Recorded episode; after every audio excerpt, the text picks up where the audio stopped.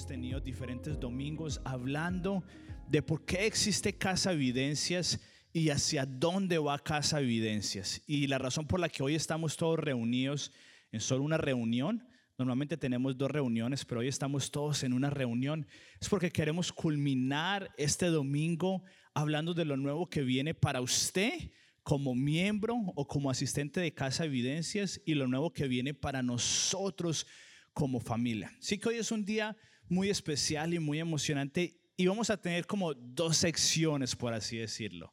La primera, voy a estar hablando yo, en donde voy a estar terminando de explicar eh, este último domingo qué es lo que viene para Casa Evidencias y después nuestro pastor va a venir para darnos una palabra y poder cerrar todo este domingo de, mes de visión y, de lo nuevo que viene.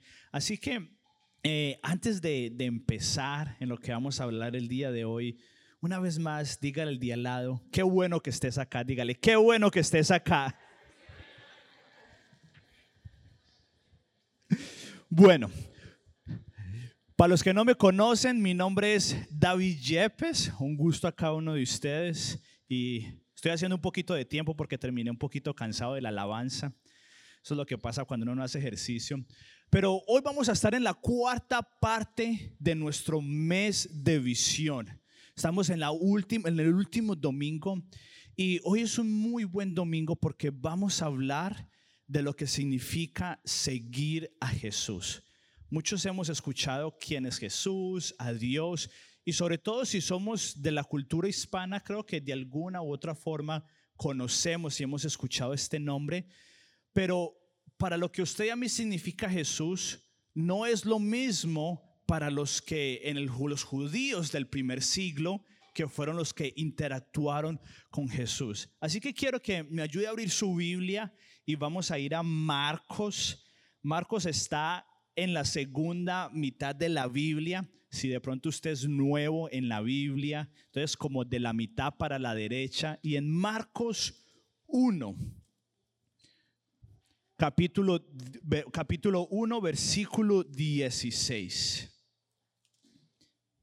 Y vamos a hablar de Jesús, porque el día de hoy tiene el potencial para transformar su vida, sin importar si usted está en high school, en middle school, en la universidad o está trabajando. Y la razón por la que tiene el potencial de transformar su vida es porque vamos a hablar de Jesús. Así que en Marcos 1, 16 al 20 dice lo siguiente, cierto día Mientras Jesús caminaba por la orilla del mar de Galilea, vio a Simón y a su Pedro Andrés que echaban la red al agua porque vivían de la pesca.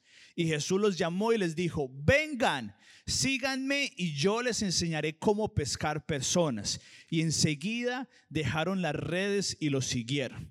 Un poco más adelante, por la orilla, Jesús vio a Santiago y a Juan hijos de Zebedeo en una barca reparando las redes. Los llamó de inmediato y ellos también los siguieron, dejando a su padre Zebedeo en la barca con los hombres contratados. Ahorita vamos a voltear la página y vamos a ir a Marcos 2, versículo 13. Y dice, entonces Jesús salió de nuevo a la orilla del lago y enseñó a las multitudes que se acercaban a él. Mientras caminaba, vio a Leví hijo de Alfeo, sentado en su cabina de cobrador de impuestos. Sígueme y séme discípulo, le dijo Jesús. Entonces Leví se levantó y lo siguió. Ahorita vamos a voltear la página una vez más en el capítulo 3, versículo 13, y mire lo que dice. Dice, Tiempo después Jesús subió a un monte y llamó a los que quería que lo acompañaran. Todos ellos se acercaron a él. Luego nombró a doce de ellos y los llamó sus apóstoles. Ellos lo acompañarían y él los enviaría a predicar y les daría autoridad para expulsar demonios. Y estos son los doce que escogió, Simón, Santiago y Juan, Andrés, Felipe, Bartolomé, Mateo, Tomás, Santiago, Tadeo, Simón y Judas Iscariote. Y por último, vamos a ir al capítulo 8, versículo 34, y póngale mucho cuidado a este versículo y ya todo esto va a tener sentido. Capítulo 8, versículo 34, y dice lo siguiente. Entonces llamó a la multitud para que se uniera a los discípulos y dijo, si alguno de ustedes quiere ser mi seguidor, tiene que abandonar su manera egoísta de vivir, tomar su cruz y seguirme. Si tratas de aferrarte a la vida, la perderás. Pero si entregas tu vida por mi causa y por causa de la buena noticia, la salvarás.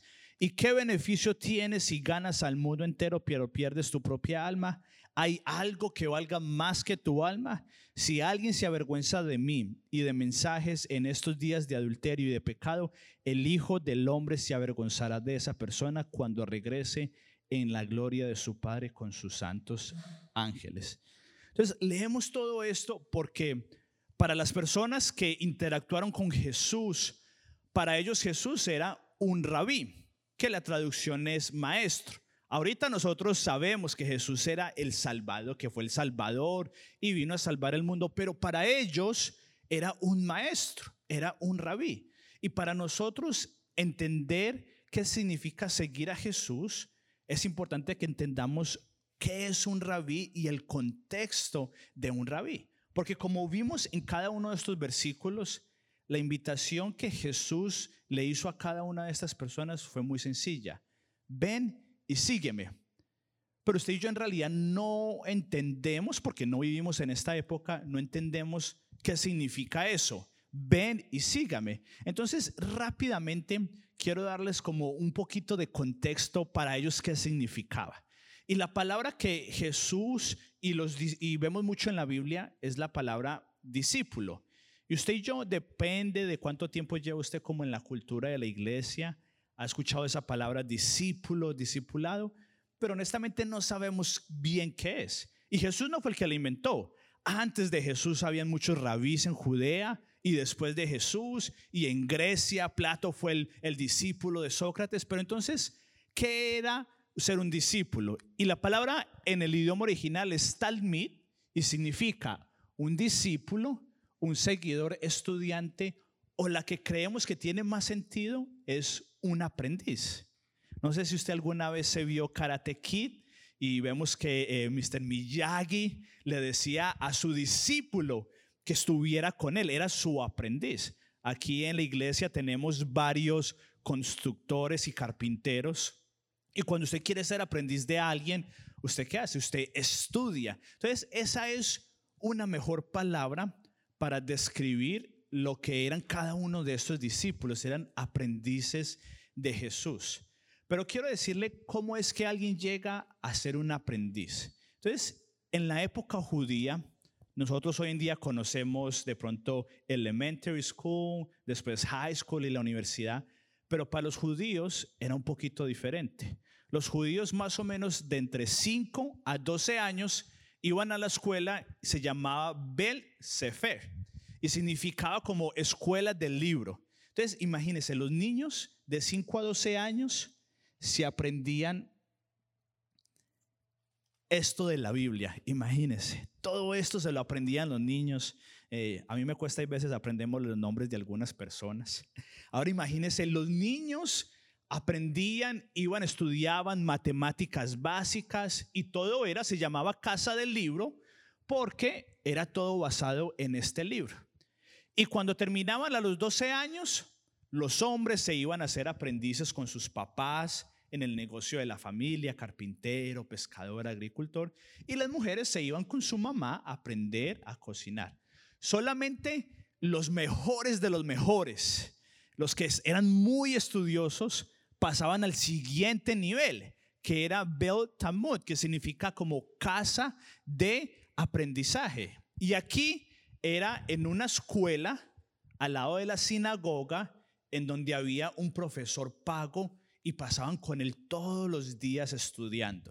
Entonces, los otros se aprendían esto, pero ¿saben cuánto se aprendían los que estaban acá en estos? Lo que hoy conocemos como el Antiguo Testamento. Todo esto se lo sabían de memoria. ¿Usted se imagina saberse todo esto de memoria? Pero eso era lo que ellos eran. Y después los mejores de los mejores, o sea, los super estudiosos, pasaban al tercer nivel que se llamaba Talmid. Y entonces el rabí lo que hacía era que si conseguían una entrevista, el, el rabí les preguntaba, se daba cuenta si en realidad sí se habían memorizado todo esto, si se sabían las leyes judías o no. Y si el rabí veía que tenía la capacidad, que tenía el ímpetu, que tenía el potencial para algún día él también ser un rabí, entonces el rabí lo que hacía era algo parecido que se volteaba y le decía, sígueme. Entonces póngase usted a pensar, póngase usted en los zapatos de los apóstoles. Usted está en su día trabajando. Usted solamente llegó hasta el primer nivel y después de ahí usted se fue a pescar, a ser carpintero. Y después llega un rabí que en la cultura judía era como que una estrella de rock, por así decirlo, era súper famoso. Y usted sabía que usted no era de los mejores, usted era de los peores. Y alguien famoso, un rabí, llega y le dice a usted, sígueme. Por eso es que vemos que los discípulos y los apóstoles dejaron lo que estaban haciendo, porque era como el equivalente a que, no sé, un profesor súper famoso en la Universidad de Harvard le dijera a usted, usted no se graduó de high school, no hay problema, venga conmigo y le voy a dar una beca completa. Cualquiera dejaría todo lo que estuviera haciendo. Y eso es la razón por la que ellos hicieron cada una de esas cosas. Entonces, cuando alguien eh, pasaba a este tercer nivel a ser un discípulo de un rabí, tenía tres metas. Tenía tres metas muy sencillas y era estar con su rabí, convertirse como su rabí y hacer lo que su rabí hacía. Hoy en día todos queremos ser un poquito diferentes, marcar la diferencia y está bien, pero en esa época lo que cada uno de ellos querían ser era la copia exacta de su rabí. Eso era como el, el, si a usted le decían, uy, usted es igualito a su rabí, ese era el mayor halago que alguien podía recibir. Y estos eran las tres metas. En ese tiempo, cuando alguien iba a pasar, eh, se volvía un discípulo, un aprendiz de su rabí, comía con él, vivía con él, dormía con él, eran las 24 horas. Con la meta de que por pasar tanto tiempo con su rabí, se pudiera convertir como su rabí. Y después, como vimos en los últimos versículos que dijo Jesús, y después los envió a predicar y echar fuera demonios, que es lo que había estado haciendo Jesús. O sea, que ellos fueran a hacer lo que Jesús había hecho. Y eso es lo que quería que el rabí hiciera. Si usted tenía el potencial de una vez ir a ser más discípulos, más aprendices, entonces ahí era cuando él decía, usted va a ser mi aprendiz. Y eso es muy importante para lo nuevo que vamos, después de eso que allá dice, estar con Jesús, convertirse con Jesús allá, porque esto tiene que ver mucho para donde va Casa Evidencias y para donde usted va a ser afectado, por así decirlo, por ser miembro de Casa Evidencias. Entonces, si entendemos que Jesús fue un rabí, mucho más, fue también el Mesías, pero no menos, y vemos de que a cada uno de nosotros hoy Jesús nos está haciendo la invitación de seguirlo. ¿Qué significa entonces en el siglo XXI, hoy en Nueva Jersey? ¿Qué significa para usted y para mí que Jesús nos está haciendo la invitación de seguirlo? Póngase usted a pensar, porque Jesús, por medio de la iglesia, le está diciendo a usted, venga y sígame. Pero póngase usted a pensar, ¿qué significa eso para mí y para mí. Entonces, si vamos a la siguiente, Luis, ¿qué significa todo esto para nosotros hoy?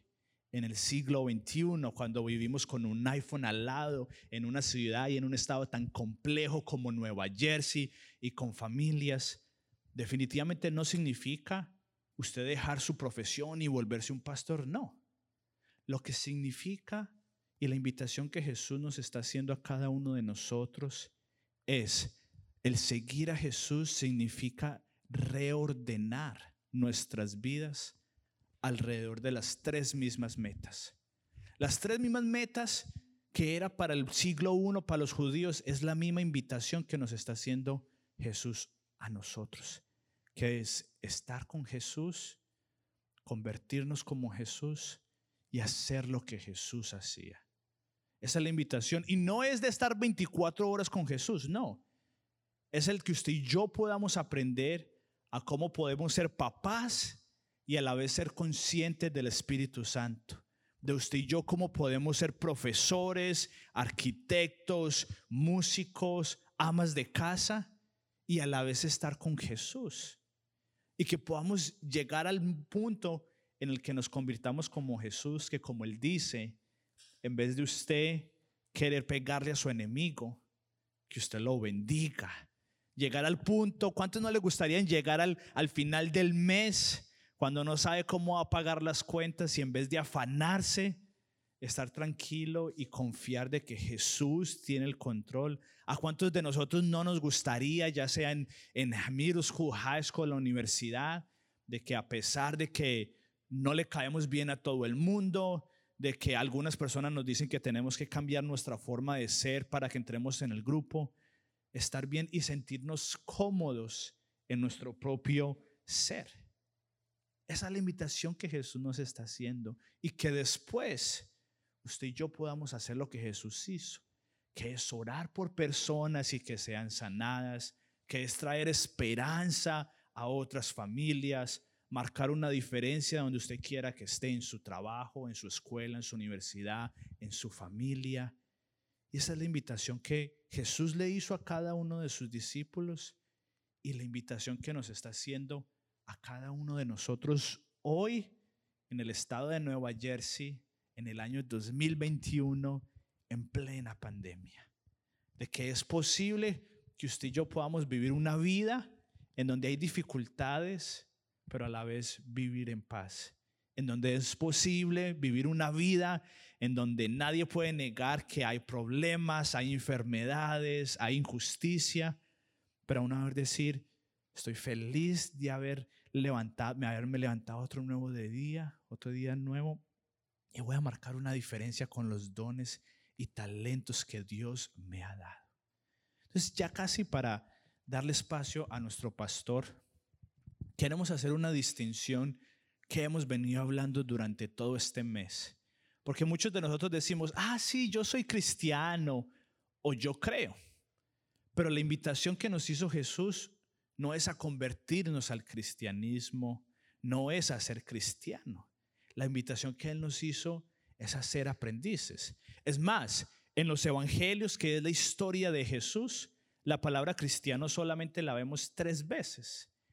Pero la palabra que más vemos para describir a alguien que sigue a Jesús fue aprendiz.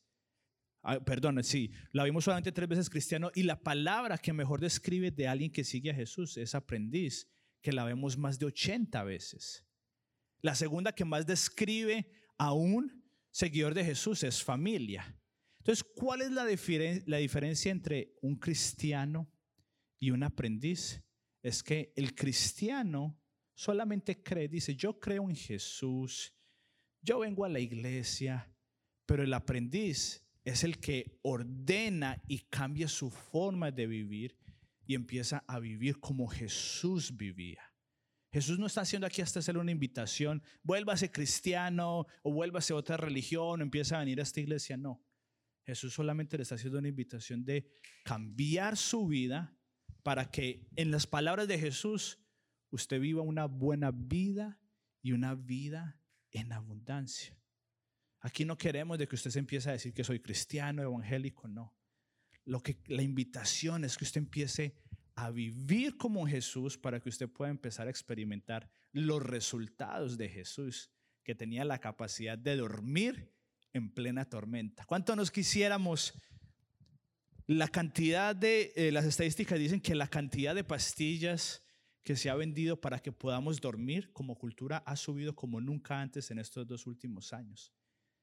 ¿Cuántos no quisiéramos tener la capacidad de poder dormir naturalmente, incluso cuando están hablando mal de nosotros en la escuela, o cuando no tenemos cómo pagar, o cuando nuestra familia vemos que se está destruyendo, y decir, yo confío en Jesús?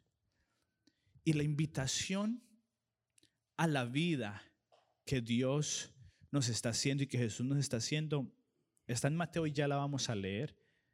Pero antes de leer este versículo, quiero que piense en su mente para usted qué significa seguir a Jesús. Normalmente creemos que seguir a Jesús es seguir reglas, creemos que seguir a Jesús es, es cambiar ciertas cosas y volvernos aburridos, dejar de tomar, cambiar nuestro estilo de vestir.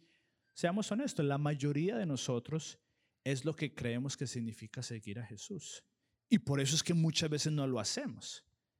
Pero cuando en realidad vemos la invitación que Jesús nos hizo a nosotros y le hizo a cada uno de sus discípulos, cambia por completo. Y mire la invitación que Jesús le está haciendo a usted y a mí el día de hoy y está en Mateo 11. Mire lo que dice. Vamos a la que sigue, Luis. Dice, ¿estás cansado? ¿Cuántos no podemos decir ya que sí? ¿Estás cansado, desgastado, quemado por la religión? ¿Cuántos de pronto no hemos sido abusados en una iglesia o por alguien. Jesús dice, ven a mí, si estás cansado y desgastado, ven a mí, camina conmigo y recuperarás tu vida. Te mostraré cómo descansar de verdad, no yendo a unas vacaciones, no tomando una bebida y volviéndonos adictos, ya sea alcohol o ya sea el café, no. Descansar de verdad. Y él dice, camina conmigo y trabaja conmigo. Observa cómo lo hago. Aprende los ritmos no forzados de la gracia. No te pondré nada pesado. ¿Cuántos creemos que seguir a Jesús es al contrario? Hacer muchas cosas. Pero eso no fue lo que Jesús hizo. No fue lo que Jesús hizo ni dijo. Él dijo todo lo contrario. Dice, no te pondré nada pesado o que te quede mal.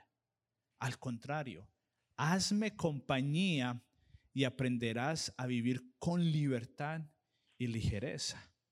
Esa es la invitación que Jesús nos está haciendo, a vivir una buena vida, no una vida en la que tenemos dinero, fama y posesiones, no, una vida en la que empieza de adentro hacia afuera, en donde nuestras emociones, nuestra parte interior empieza a ser transformada y se empieza a reflejar hacia afuera ya sea alguien tan pequeño como en Mirsko o alguien ya adulto en el que está sus últimos días, es lo que la invitación que Jesús nos está haciendo a reorganizar nuestro estilo de vida, pero por nuestro propio bien.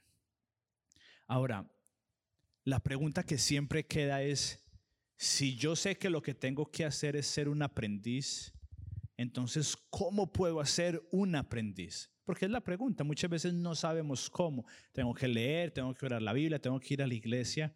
¿Cómo puedo ser un aprendiz? Así que sí, Luis, ¿me puedo ayudar con la otra? ¿Cómo puedo ser un aprendiz? Y aquí es donde, para donde va casa, evidencias. Y tres minuticos más para darle el paso a nuestro pastor. La formación espiritual es lo que nos va a llevar a convertirnos en un discípulo de Jesús.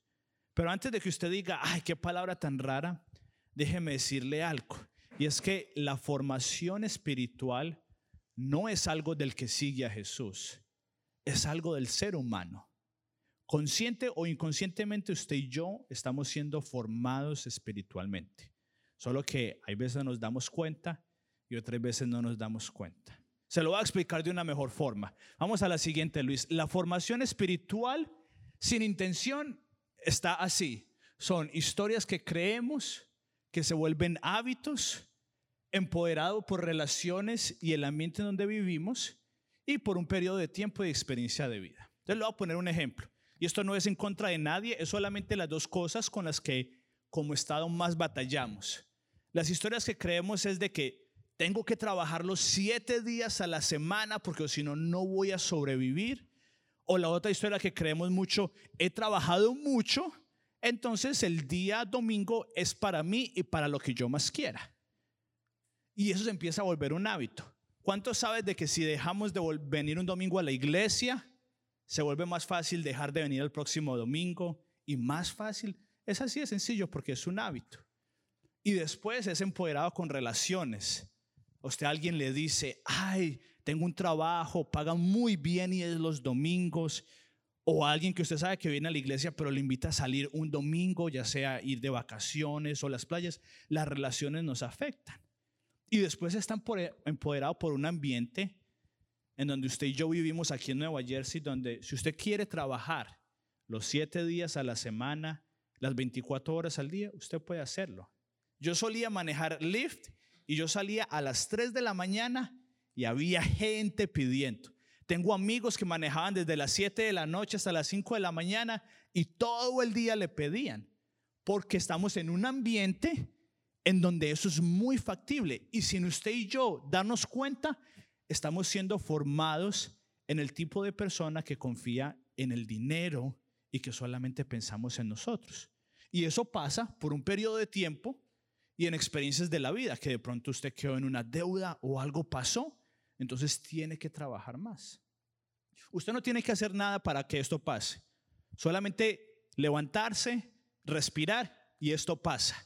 Consciente o inconscientemente usted y yo somos formados espiritualmente y por eso es de que muchas veces queremos ser aprendices de Jesús, pero hacemos todo lo contrario, porque estamos siendo formados de una u otra forma. Ahora, ¿qué es lo que Casa Evidencias quiere hacer para usted y para cada uno de nosotros? Es todo lo contrario, es que seamos formados espiritualmente, intencionalmente, que seamos intencionales. Y la forma que funciona es así. Vamos a la siguiente, Luis. Entonces son en vez de las historias que creemos, son las enseñanzas que escuchamos. Y en vez de los hábitos, son las prácticas que usted y yo hacemos. Y en vez de las relaciones, es en la comunidad en la que estamos. Y en vez del medio ambiente, es por medio del Espíritu Santo y la oración. Entonces, con el mismo ejemplo, usted viene aquí un domingo y usted escucha una enseñanza en donde dice, trabaje siete, seis días. Yo trabajo seis días, no cinco, yo trabajo seis días y trabaje todo lo que pueda, pero no trabaje el séptimo día y confíe en que Jesús, en que Dios va a proveer. Eso es una enseñanza. Y entonces usted empieza a tener prácticas, ya sea una práctica de venir a la iglesia o la práctica de orar o de leer la Biblia. Y después usted es empoderado por la comunidad cuando usted deja de venir a la iglesia y alguien le manda un mensaje, no para que usted se sienta mal, sino para decirle, ¿por qué no has vuelto? Te hemos extrañado nos hace falta, o cuando alguien tiene una dificultad como hicimos ahorita y oramos todos juntos, eso nos anima o no. Y después todo eso es empoderado por la oración y el Espíritu Santo. Y esto es lo que vamos a empezar a hacer en Casa Evidencias. Porque las prácticas y los hábitos es lo que nos van a convertir en la persona que usted y yo queremos hacer. Y para terminar, no es intentando muy duro, que es lo que la mayoría hemos hecho. Ah, hoy voy a intentar ser una persona muy amorosa. Y yo creo que eso nos dura como hasta, no sé, nueve de la mañana. Después nuestro jefe nos manda a hacer algo que no queremos hacer y se nos olvida qué es el amor. O estamos en la escuela y decimos, ah, no, no vamos a mentir. Y hasta que llega la oportunidad en el examen. Entonces, no es intentando muy duro, es entrenando muy duro que yo tengo una meta de algún día correr la maratón de Nueva York. No sé cuándo, pero algún día la voy a ir a correr.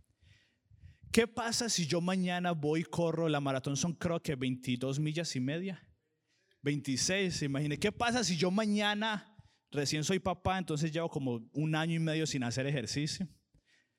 ¿Qué pasa si yo mañana, el día de mañana salgo a correr una maratón? Corro una o dos millas y después me desmacho. De pronto alguien viene, ora por mí corro otra milla y me muero. Es lo que pasaría. Pero ¿qué pasaría si esta semana empiezo a correr solamente una milla? Y en la siguiente semana, dos millas. Hasta que para mí sea natural correr 22 millas. Y no quiere decir de que algún día va a ser fácil, no.